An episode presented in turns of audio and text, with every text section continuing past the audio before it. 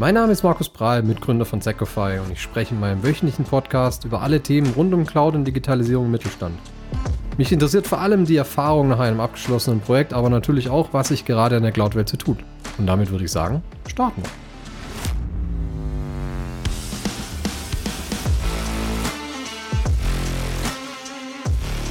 Ja, heute spreche ich mit Daniel Sager, Mitgründer und Geschäftsführer bei Applied Technologies und selbst auch noch beim Kunden aktiv. Im Westen von Deutschland zu Hause orientiert sich Daniel und sein Team an ihrem Leitbild Innovationen in digitale Transformation und sind hier passenderweise unter anderem stark im Energiebereich vertreten.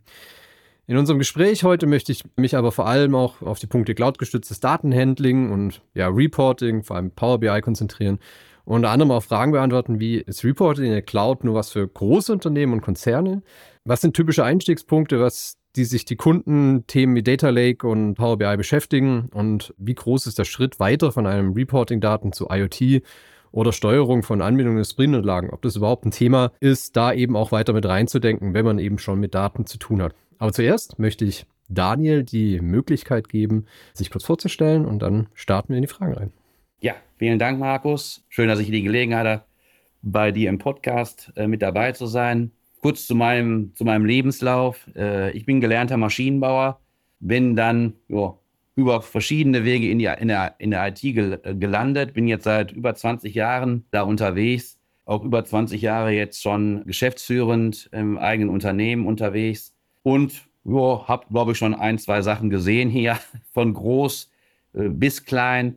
Vielleicht nochmal so die äh, Einordnung, was wir machen oder äh, wo wir uns so äh, bewegen. Energie das Kernthema gewesen, unsere ja, Gründungs-DNA äh, vom Unternehmen. Inzwischen hat sich das auch geweitet. Wir beraten, begleiten Unternehmen aus dem Kritis-Umfeld äh, bei der Digitalisierung und man hat im Laufe der Zeit eben verschiedene technische Transitionen durchlebt, durchlaufen und wir sind jetzt mit der Cloud, glaube ich, ja, eigentlich jetzt nicht nur nichts Neues mehr in einem Bereich, wo wir wirklich nochmal eine neue Qualität an digitalen äh, Services anbieten können für die hm. Kundschaft. Hm. Spannend, gehen wir auch gleich nochmal drauf ein. Aber meine so erste Frage üblicherweise ist eigentlich, wie startest du den Tag? Hast du ein Ritual oder jeden Tag aufs Neue? Ja, wir sind ja nur fünfköpfige Familie. Bei uns mhm. ist mal viel Trubel.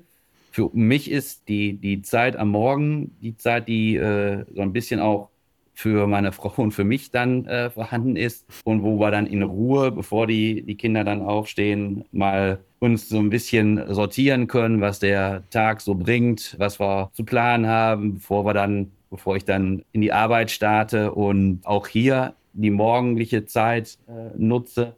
Also ich bin eher Frühaufsteher. Hm. Und ja, der übliche Projekt- und Meeting-Rhythmus startet ja in der Regel erst so um 9, 10 Uhr. Und hm. äh, in diesen Zeiten davor kann man äh, die Sachen äh, gut erledigen, finde ich, die äh, sonst im Laufe des Tages eher immer schwierig zu bewältigen sind. Ja, bin ich voll bei dir. Also ich bin selber auch früh aufsteher. Ich versuche ja so um fünf, Viertel nach fünf irgendwann so den, den Tag starten zu lassen. Und dann auch eben die, die Zeit morgens, die zwei, drei Stunden zu nutzen, bevor der Wahnsinn startet, sich mit, mit Themen zu beschäftigen, zu denen du vielleicht sonst einfach nicht mehr dazukommst. Ja, also so sei es. einfach ein bisschen Sport zu machen oder auch einfach nur was zu lesen oder so. Ja, also ja. genau ja, das. Ja, das ist richtig. Die, äh, für uns ist ja, oder wir sind ja auch Berater, technische Berater und es ist ja elementar für uns, äh, sich fortzubilden. Und die Fortbildung äh, erfolgt ja auf allen möglichen Ebenen, angefangen von Videos, die man sich angucken kann, mhm. von Communities oder Webseiten, die man studiert, bis hin auch zur klassischen Literatur. Ich lese jetzt gerade ein durchaus interessantes Buch aus dem BI-Bereich ja, das ist aber auch jetzt nicht so die leichte Kost, äh, Stimmt, die man dann auch so seitenweise vielleicht liest, sondern wo man auch mal äh, eine Minute braucht, um dann äh, die Ideen zu verstehen. Ja. ja. ja. Ja, bevor ich irgendwie zu einem typischen Projekt frage oder so, ähm, vielleicht generell erstmal, welchen Business Need kommen denn die Kunden zu euch und was ist so der typische Startpunkt in so ein, in ein Projekt bei euch rein? Äh, ist äh, durchaus unterschiedlich. Also wir haben viele Kunden, die bei uns noch aus dem aus dem Bereich Business-Applikationen kommen. Business-Applikationen muss man vielleicht für die ja, Nicht-ITler so ein bisschen erklären. Kundenindividuelle digitale Lösungen. Was kann man sich darunter vorstellen? Keine Ahnung. Lösung für einen Vertrieb, Lösung fürs Marketing, Lösung für HR, Lösung für, keine Ahnung, Zeiterfassung ist jetzt auch ein Thema. Mhm. Aber natürlich dazwischen liegt ja das große Spielfeld der individuellen Wertschöpfung der Unternehmen. Spezialsoftware dieser Welt, wo auch dann sowohl große als auch spezialisierte kleinere Lieferanten Software liefern. Wir sind in gewissen Bereichen, waren wir Lieferant, sind Lieferant auch von solcher Spezialsoftware, bringen aber ein äh, entsprechendes Prozess-Know-how mit, wie man solche Probleme, solche äh, Lösungen angeht. Und das ist ein Einstieg eben über die Applikationsseite. Die zweite Ebene, die jetzt vermehrt hochkommt, die aber ein relativ junges Kind ist, ist eben über die Datenebene. Also wenn wir vorher darüber gesprochen haben, über die Business-Applikation, geht es im Prinzip darum, um die Wertschöpfungsprozesse der äh, jeweiligen Unternehmen zu unterstützen bzw. abzubilden. Das sind einzelne Applikationen. Das kann dann äh, eine Sammlung werden von Applikationen im Laufe der Zeit, auch abhängig von der Unternehmensgröße logischerweise. Ein DAX-Unternehmen ist anders aufgestellt als ein KMU. Aber dann haben wir diesen operativen Bereich, wo Daten entstehen und wir haben auch einen Bereich, wo man dann mit diesen operativen Daten in die Analyse starten möchte, also wo man diese einzelnen Datenquellen, die ich im Unternehmen habe, verknüpfen möchte, um eben Rückschlüsse, klassisches Reporting, wenn es im Bereich Investor Relationship ist oder AGs oder ein KMU hat natürlich ganz pragmatische Ansätze, da auch solche Sachen abzufragen. Aber unterm Strich diese unterschiedlichsten Datenquellen, angefangen von den Excel-Dateien dieser Welt bis zu diesen Business-Applikationen, die da sind, die zusammenzuführen, das ist auch ein zweiter Startpunkt inzwischen. Und das ist eigentlich auch, wo wir ja gleich nochmal sicherlich einen Blick drauf werfen wollen, wo wir schlicht und ergreifend vor fünf Jahren, vor zehn Jahren nicht in der Lage waren, kommerziell konkurrenzfähige Projekte, Produkte anzubieten, das ist eine Entwicklung der letzten Jahre, wo man sagen kann, ja, wir stoßen jetzt mit dieser Technologie in Bereiche rein, wo auch mittelständische Unternehmen Ja sagen und sagen, ja, das macht Sinn. Mhm. Also siehst du jetzt, dass es nicht mehr so ist, dass man ja den großen Geldbeutel mitbringen muss und äh, wie beim Poker zumindest zu sagen, um überhaupt mal mitzuspielen, erstmal den, den großen einzukaufen zu müssen, sondern dass es durchaus auch interessanter wird jetzt für, für, für kleinere Unternehmen. Also der Punkt ist ja der, früher war das Thema BI verbunden mit erstmal kostspieligen Lizenzen. Also ich, wir sind ja Microsoft-Partner, kenne mich relativ gut im Microsoft-Bereich aus. Sobald man das Thema BI öffnet, ist es Enterprise-Level. Und Enterprise-Level mhm. ist teuer. Punkt aus. Früher musste ich die Software anschaffen, ich musste potente Hardware haben da war man schon für Experimente relativ schnell im Bereich mit Hard-, Software- und Projektkosten eine sechsstellige Summe los. Hm. Das heißt, dass der, die Schwelle zu sagen, wir machen mal einfach, die war jetzt mal nicht in so einem Proof of Concept, wo man vielleicht 10, 20 Tage probiert, dann war man sofort im sechsstelligen Bereich und hat auch natürlich einen viel höheren Rechtfertigungsdruck im Hause. Warum wollt ihr das denn machen? Ne, ja. Also das ist natürlich so der Punkt. Und in der Form eröffnet sich auch kleineren Unternehmen und eben damit verbunden kleineren Budgets die Möglichkeit, auch die, den Mehrwert solcher analytischen Lösungen überhaupt zu erfahren. Und erfahren ist eigentlich eine gute Vokabel, die das beschreibt, weil die Leute kennen natürlich ihre Reports, die sie entweder geliefert bekommen von Dritten, keine Ahnung, Steuerberater, oder sonstigen Lieferanten ihre eigenen Applikationen, die Reports liefern. Jeder kennt Excel, wo mhm. er äh, die Daten zusammenbringen kann. Diese neue Qualität hat eben auch noch so eine gewisse psychologische Hürde zu nehmen. Mhm. Und auch den, die Hürde zu nehmen, dass man sagt, oh weia, jetzt hole ich mir irgendwas ins Haus, was mir Betriebskosten verursacht, wo es sich nicht mehr beherrschen kann. Und das ist eigentlich auch einer der großen Themen von solchen Onboarding-Projekten, dort das zu erläutern, dort die Angst zu nehmen, auch vielleicht ein bisschen plakativ formuliert, um zu sagen, alles gut, ihr habt hier eine unheimlich große Community. Also Excel ist natürlich kaum zu toppen, aber äh, die Power BI Community, die ich jetzt hier gedanklich vor Augen habe, die ist sehr groß, sehr aktiv. Man hat neben den Microsoft-Quellen inzwischen relevante Schulungs-, digitale Schulungsmöglichkeiten, zum Beispiel Pluralsight oder ähnliche Anbieter, die natürlich diesen Markt nicht außer Acht lassen und wo man wirklich erstklassige Informationen für kleines Geld bekommt. Okay. Wir sind ja auch selber in, in vielen Mittelständern auch so, ja, ich sag mal eher konservativ, zumindest IT-technisch noch aufgestellte Unternehmen drin, also produzierendes Gewerbe natürlich, auch Baugewerbe und so weiter. Und ähm, ich sehe viel Excel nach wie vor. Ja. Teilfrage 1 geht es dir ähnlich, dass du auch noch viel Excel draußen siehst. Und Teilfrage 2 dazu ist, wie geht es denn an, die Leute, die jetzt eben ihre ganzen Sachen in Excel selber zu bauen, da mitzunehmen und zu sagen, okay, ihr könnt es nachher vielleicht nochmal anders machen? Ja, also der erste Punkt, Excel im Markt, ja, aber auch mit dem Hinweis, wo ich sage, das sind gefährliche Entwicklungen, die man da sieht, finde ich persönlich und gefährlich in der Hinsicht, dass man sagt oder dass man sich vor Auge führen muss. Excel ist ein tolles Tool, aber je größer die analytische Lösung ist, die damit aufgebaut wird, desto schwieriger wird es, die Sache zu beherrschen. Man sieht dann in einer freien Wildbahn Situationen, wo sowohl das Reporting von Zweigstellen oder Projekten Excel-basiert abläuft, also wo die Datenerfassung einmal Excel-basiert ist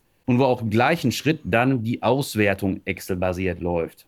Hm. Gegen den ersten Punkt will ich gar nicht so äh, darauf abheben. Da gibt es sicherlich äh, bessere Varianten, aber so sei es. Der zweite Punkt ist viel interessanter, weil viel risikoreicher, weil das geht natürlich alles. Große Projekte, große analytische Konstrukte, die aufbaubar sind, rein mit Excel-Technologien, ich sage nur S-Verweis oder die Verbindung von Hunderten von Excels dann in eine gemeinsame Konstruktion, wird dann natürlich auch meistens von den Leuten, von den Business-Usern gemacht mit ihrem technischen Hintergrund. Hm. Das klappt auch alles, liegt aber am Ende des Tages auch oft in den Köpfen der Mitarbeiter. So, und dann fängt meiner Meinung nach das Problem an, dass ich als wenn ich Geschäftsführer wäre von so einer, von so einer Unternehmung, würde ich sagen, ist ja schön, dass das jetzt die Frau Müller kann, aber der Herr Meier wäre ja auch gut, dass er es kann. Ne? Und das ist der erste Schritt, den sehe ich schon mal häufig gar nicht. Das ist dann eine Situation, dass das eine Person kann. Wenn die Person im Urlaub oder krank ist, geht da gar nichts. Wenn die Person das Unternehmen verlässt, viel Glück, dann sind sie nämlich da, dass sie äh, quasi blind sind, weil sie mit den Daten nicht mehr zurechtkommen, beziehungsweise mit der Konstruktion nicht mehr zurechtkommen. Also diese Excel-Geschichte ist, Excel ist die Universalwaffe der deutschen Unternehmen oder die ich, die ich auch viele äh, kenne, ist auch gut, so ist ein tolles Tool. Man muss eben, finde ich, sehen, wo die Grenzen sind. Und der zweite Punkt, der immer so ein bisschen mitschwingt, auch bei den Excel-Lösungen, ist eben dieses Self-Service-Thema. Ist auch vollkommen in Ordnung und zu Recht. Und Power BI wurde in der Anfangszeit auch so ein bisschen aus der Community heraus als Excel verkauft oder vermarktet. Also so wie wir vielleicht die Techniker C und C äh, äh, kennen, noch von früher, ist das aber auch ein, ein Bild, was gar nicht so blöd ist. Ich finde es eigentlich eher gut. Und das Tooling ist gemacht für die Leute, die im Office-Umfeld sich bewegen. Und das ist ein wichtiger Punkt, den man natürlich in der heutigen Landschaft, die ja sehr volatil ist, also es kommen immer wieder neue Frameworks, neue Tools hoch, und wo man natürlich dann auch als Nicht-ITler sagt, was ist es das jetzt und ist das eine lohnenswerte Geschichte? Ist das ein Punkt, wo man sagen kann, ja, der Self-Service-Gedanke trägt da auch weiter? Das Thema Community und Weiterbildung und Informationsquellen habe ich schon erläutert.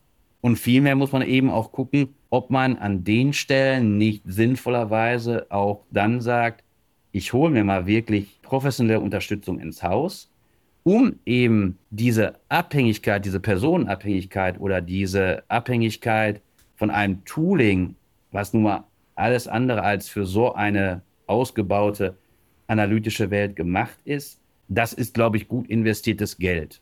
Also vielleicht mal, Excel hat natürlich auch die gleichen Prinzipien oder auch als konsumierende Seite kann man auch, wenn man in die Power BI-Welt gegangen ist, also die Datenaufbereitung vorbereitet hat, kann man weiterhin nutzen. Also die Story ist auch wirklich wunderbar. man muss auch sagen, aus unserer Erfahrung heraus mit den, mit den Kunden, dass die meisten dann auch den Mehrwert dann äh, der eigentlichen BI-Lösung erkennen, weil man muss ja auch ganz klar sagen, Excel ist in der Regel stark listenlastig. Bin aktuell noch im Projekt, ich komme gerade aus dem Daily raus, wo auch ähnliche Situationen bis jetzt nur Excel, Excel, Excel. Das wächst den Leuten aber über den Kopf. Und hm. man sieht auch, dass die beteiligten Personen den Mehrwert schätzen. Hm.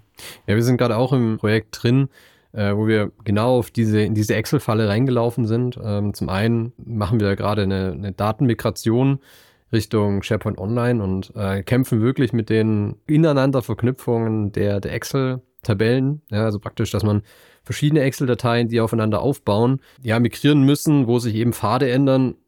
Schon das ganz schön anstrengend, aber was noch dazu kommt, ist eigentlich so die Business-Sicht, was ich, wie du sagst, auch viel schlimmer finde. Heißt, wir haben Verkettungen, wo Daten über zwei, drei, vier Excel-Dateien hinweg gegeben werden, mit Makros drin und Veränderungen drin und so weiter. Und keiner hat mehr so einen richtigen Überblick, wo kommen die Daten überhaupt her? Ist es überhaupt richtig, was da, was, was da steht? Oder habe ich ja. vielleicht irgendwo einen Fehler drin? Oder welche Dateien muss ich in welcher Reihenfolge anfassen? Also auch, was du gesagt hast, wenn du dann praktisch jemand Neues dazu nehmen willst, das überhaupt mal zu transportieren, sehr, sehr anstrengend, ein schwieriges Thema. Aber nochmal, um darauf zurückzukommen, auf das Thema ja, Self-Service. Also gehört es bei euch zu einem Standardprojekt dazu, auch Enablement oder Know-how-Transfer zu machen ja. an die Nutzer selber und nicht nur an die IT? Also ein Onboarding besteht bei uns, klar, Einrichtung Tenant, Standard, die Beispielumsetzung eines Reports, aber das Training auch dann mit diesem Report, mit der Auswertung. Also dieses Self-Service-Modell, auch diese psychologische Themen, die vielleicht auch die Mitarbeiter haben, das aufzunehmen. Das kann man natürlich beliebig auch ausbauen, aber das ist ein Punkt, wenn man jetzt so auf, auf Geschäftsführerebene oder auf C-Level ist, den man adressieren muss. Das ist ein kommunikatives Thema. Die mhm. Leute haben oder die Mitarbeiter haben vielleicht auch Angst, ich will mal ganz platt formulieren, dass die ihre Arbeit äh, verlieren. Ne? Also ja. jetzt Leute, die sich den ganzen Tag mit diesen Auswertungen äh, beschäftigen und dann hören die, es gibt ein neues Tooling, das soll es besser machen, einfacher machen. Da würde ich drauf wetten, dass auf dieser Ebene auch Ängste entstehen. Aber das ist eben unbegründet, weil wir brauchen die gleichen Leute auch. Weil die eine Sache ist, wie wir die Daten speichern, wie wir die Sachen aufbereiten. Das Wissen über die Daten ist eine ganz, das bleibt natürlich wertvoll. Und die sind auch nicht selbsterklärend. Auch wenn ich die Daten aggregiere, muss ich auch Leute haben, die quasi dafür verantwortlich sind. Und das sind mhm. auch Teams, die im Kleinen wie im Großen dafür sind. Also ich kann, wenn man jetzt den anderen Blickwinkel mal wechselt und sagt, ich bin auf DAX-Level, guckt BI-Umgebungen an von früher, Data Warehouse, alles rein, bis, der, äh, bis sich die Balken biegen. Und dann kommt irgendwann der Controller und sagt, Kosten X, Nutzen Y, das geht auseinander. Das ist kein Selbstläufer, alleine die Daten anzuhäufen. Das muss auch organisiert werden und da müssen auch Verantwortlichkeiten vorhanden sein, die auch dauerhaft etabliert sein müssen und wenn man so will, dass man auch diese Daten, die da entstehen, auch als quasi als Produkt versteht. Das mhm. ist ein Mehrwert fürs Unternehmen. Ja, ja, bin ich voll bei dir. Aber wenn du jetzt gerade schon den Controller ansprichst, da haben wir immer das Thema Forecasting. Jetzt kommt mir das Thema Lizenzierung, wir haben es vorhin schon mal kurz angesprochen, generell Kostenabschätzung, was muss noch alles dazugerechnet werden. Traust du dir zu, für so ein Projekt ein, ein gutes Forecasting zu machen? So ein Power BI-Projekt?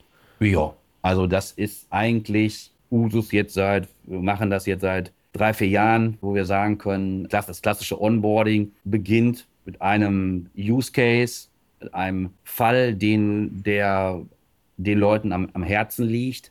Wir starten in der Regel immer erstmal auf den Basics, also auch von den Lizenzkosten her, das auch überschaubar zu halten, um die bereits erwähnten Themen zu adressieren, um auch dann den Mehrwert klar kommunizieren zu können. Dann ist es in der Regel so, dass dieser, dieser Erstphase dann auch der Kunde ein bisschen mit sich selbst beschäftigt ist und auch zu Recht die Leute das für sich selbst entdecken müssen. Und wenn dann es, sag ich mal, Klick macht bei den Usern, dann geht es da weiter gegebenenfalls, wo dann auch die nächsten Schritte, gegebenenfalls auch Richtung größeren analytischen Lösungen, also BI-Lösungen, vielleicht auch so als Vokabel, dann zu gehen. Aber dann hat man auch diesen Rechtfertigungsdruck, der ja immer da ist heutzutage oder aktuell noch mehr denn, denn, äh, denn je, glaube ich, hm. bei knappen Budgets, der ist dann so ein bisschen vom Tisch, weil man sagt, guck mal, wir haben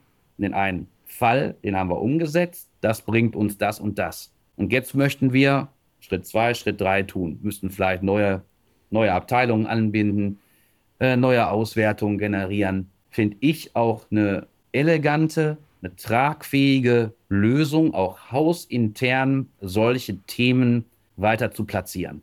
Hm. Also praktisch über Fachabteilungen internes Marketing zu machen und zu sagen, guck mal, was ihr damit gewinnen könnt mit diesem Use Case. Denkt doch mal, ob ihr das auch für euch selber nutzen könnt oder anwenden könnt. Ja, der andere Weg, den kenne ich auch, dass es als strategisches Ziel definiert wird von der mhm. Geschäftsführung, hat auch seine Vorteile, aber ich glaube, der andere Weg bietet schneller einen größeren Mehrwert fürs Unternehmen. Bedarf wecken in der Fachabteilung letztendlich. Mhm, mhm. Genau. Wenn du jetzt an so ein klassisches BI-Projekt denkst, hast du da Stolpersteine oder Momente, die fast in jedem Projekt hochkommen, wo der Kunde sagt, okay, Moment, das hätte ich jetzt nicht erwartet oder damit habe ich jetzt nicht gerechnet oder so? Also in dem Maße, wie zum Beispiel in der Entwicklung von Business-Applikationen, ist das deutlich geringer, diese Punkte. Das, was vielleicht nicht jedem klar ist, ist das Thema Datenqualität, was damit gnadenlos offengelegt wird. Abhängig von den Datenquellen, sei es von mir aus 1000 Excel-Dateien oder äh, eben eine Datenbank, stellt man eben fest, dass das unterschiedlich gelebt wird. Abhängig von der Anzahl der Benutzer interpretieren die ihre Arbeit unterschiedlich und arbeiten auch mit den Systemen unterschiedlich. Spätestens dann, wenn die Daten ausgelesen werden, alle sichtbar sind und vielleicht die Teilungsleiter ihre Sicht darlegen, wie es eigentlich sein sollte und dann in die Daten reingeguckt wird, dann kommt manchmal so ein Aha-Effekt. Aber es ist im Gegensatz, sagen wir, zum, zu dem Thema in der Applikationsentwicklung uns klassisch bewegen, dann eher die Reaktion des Kunden so, ah ja, gut, dass wir das mal sehen. Weil es eben den Impuls gibt, die internen Geschäftsprozesse oder die, das, das interne Arbeiten mit den Prozessen in den Prozessen zu überprüfen und nochmal zu sagen, ja, das ist anders gedacht, läuft scheinbar nicht so wie, wie gedacht. Mhm. Und solche Projekte dann lieber in Konzernen oder lieber in KMUs? Ich arbeite eigentlich lieber im mittelständischen Umfeld. Mhm. Ist für mich ein Punkt, wo zum einen die Teamgröße kleiner ist, die Abhängigkeiten geringer sind, der Mehrwert schneller sichtbar wird je größer, ja, je beamtenlastiger kommt es daher, auch wenn wir für die öffentliche Hand arbeiten. Ich wollte gerade sagen, macht ja auch äh, Ist auch nicht schlimm, aber mhm. es, es, ist nun mal so, wie es ist. Da gibt es mhm. eben ähm, andere Prozesse, die nicht so dynamisch ablaufen. Gefällt es mir einfach im, im, mittelständischen Bereich besser, aber mhm. natürlich äh, arbeiten wir auch im Großen. Ja, ja. Aber mal abgesehen von, von Reporting-Projekten, ähm, ich habe vorhin mal kurz IoT angesprochen, was mhm. vielleicht mhm. ein natürliches weiter Ergänzen des Portfolios ist, äh, wenn man schon mit so Datenflüssen zu tun hat.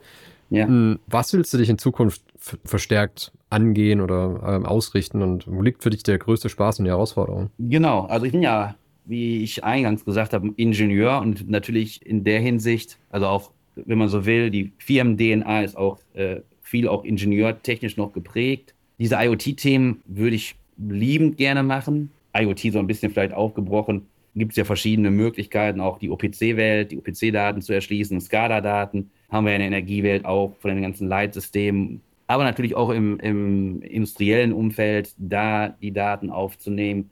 Und ich glaube, dass das nochmal noch mal ein anderes Level ist. Natürlich, die betriebswirtschaftlichen Daten sind in der Regel, oder die, diese operativen Daten, die wir gerade hier behandelt haben, sind der Standard.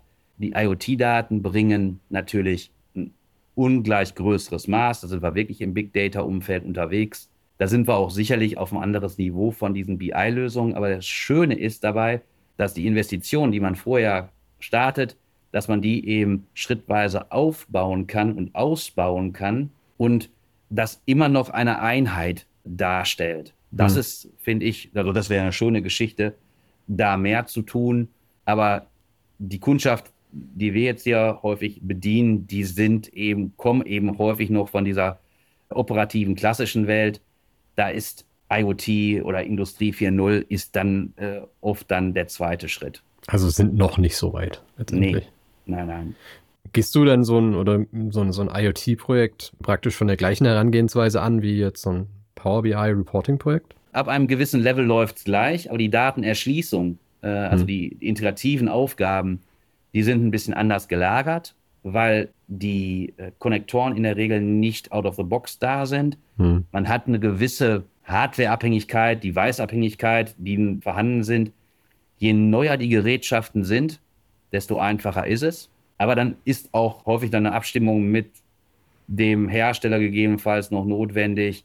Aber ja, Technik oder beziehungsweise Möglichkeiten finden wir da immer. Hm. Äh, nur diese Prozesse sind vorgelagert und die sind auch sehr individuell. Ja. Also, wenn ich natürlich einen, einen Hardware-Park habe, was selten homogen, eher heterogen ist, dann muss das eben angegangen werden. Wir und auch das Thema Sicherheit haben wir ja gar nicht heute äh, groß äh, betitelt, aber hm. ist natürlich immer ein wichtiger Punkt. Vielleicht da nur ganz kurz drauf zu gehen. Gern.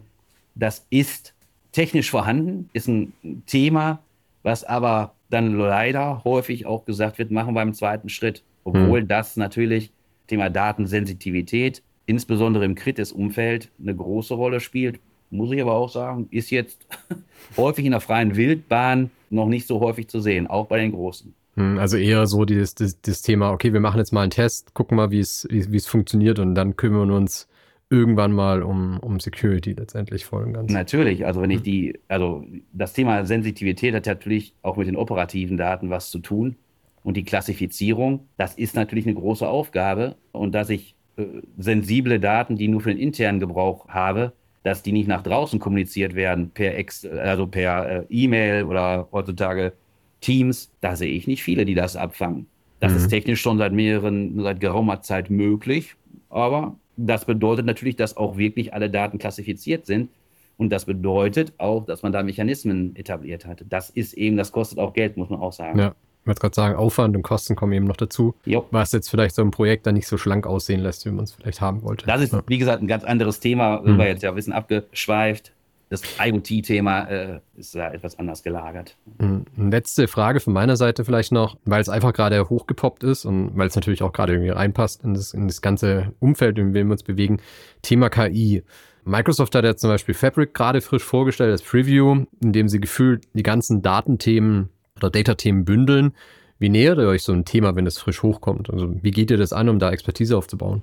Ja, also bis jetzt, wie gesagt, die Ankündigung ist jetzt, glaube ich, drei Tage alt. Hm. Das ist ein Thema äh, für die äh, Principals bei uns, die das Thema behandeln. Also unabhängig jetzt welcher, welcher Arbeitsbereich. Die schauen sich dieses Thema an. Die gucken sich an die technischen Auswirkungen, die technischen Möglichkeiten, die vorhanden sind, aber natürlich auch die kommerziellen Themen.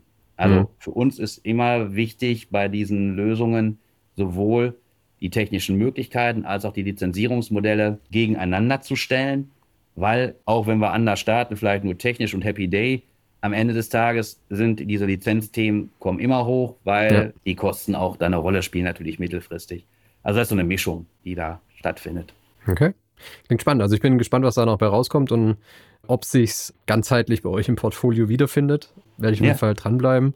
Ansonsten denke ich, von meiner Seite sind wir durch. Wir packen auf jeden Fall Daniels LinkedIn-Account in Show Notes, falls es Fragen gibt oder ihr einen unverbindlichen Austausch über äh, mögliche Reporting, Power BI, Big Data-Projekte sucht.